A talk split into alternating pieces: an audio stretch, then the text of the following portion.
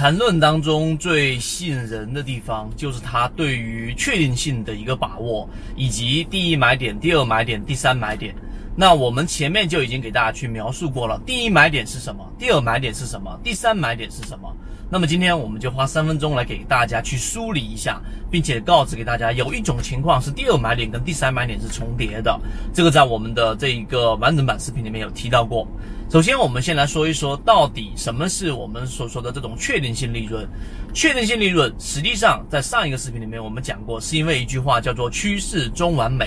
如果你没有了解，你往前去听。那么，什么叫趋势中完美呢？也就是说，当一只个股它一旦是要形成我们所说的这一种走势趋势的话，它必须要有两个我们所说的中枢。那么，一个中枢它必须要有三段来构成。所以，当第二买点一旦发出的时候，当它出现第一笔上去之后，突破中枢第一次回踩不破我们所说的中枢的时候，那么必然它会有第三笔反弹。这个第三笔反弹，无论它是走盘整还是走我们所的形成的一个新的一个上涨的一个走势，它都必然有第三段。这个就是我们说的走势必完美。那么，这个是我们所说的第一个部分。第二个部分，第一、第二、第三买点。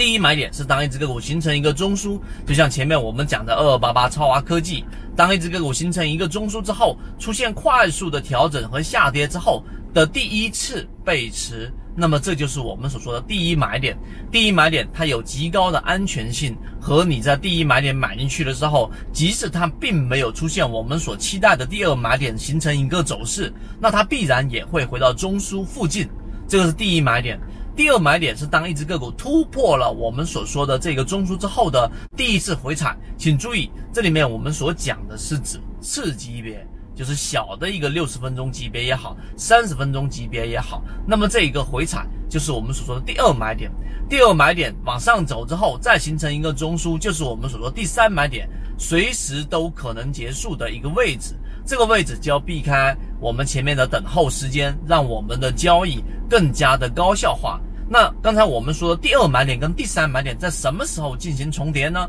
在今天的第九节里面，我们就提到了第二节跟第三节的这个买点啊，第二跟第三买点重叠的时候，就是当个股一旦突破了中枢之后，它并没有形成回踩，没有形成回踩之后的一个盘整往上走。这个就是我们所说的第二买点跟第三买点的一个重叠了。第一买点跟第三买点是不可能重叠的，里面的推导相对复杂一些，在这里面我就不去接不去讲了。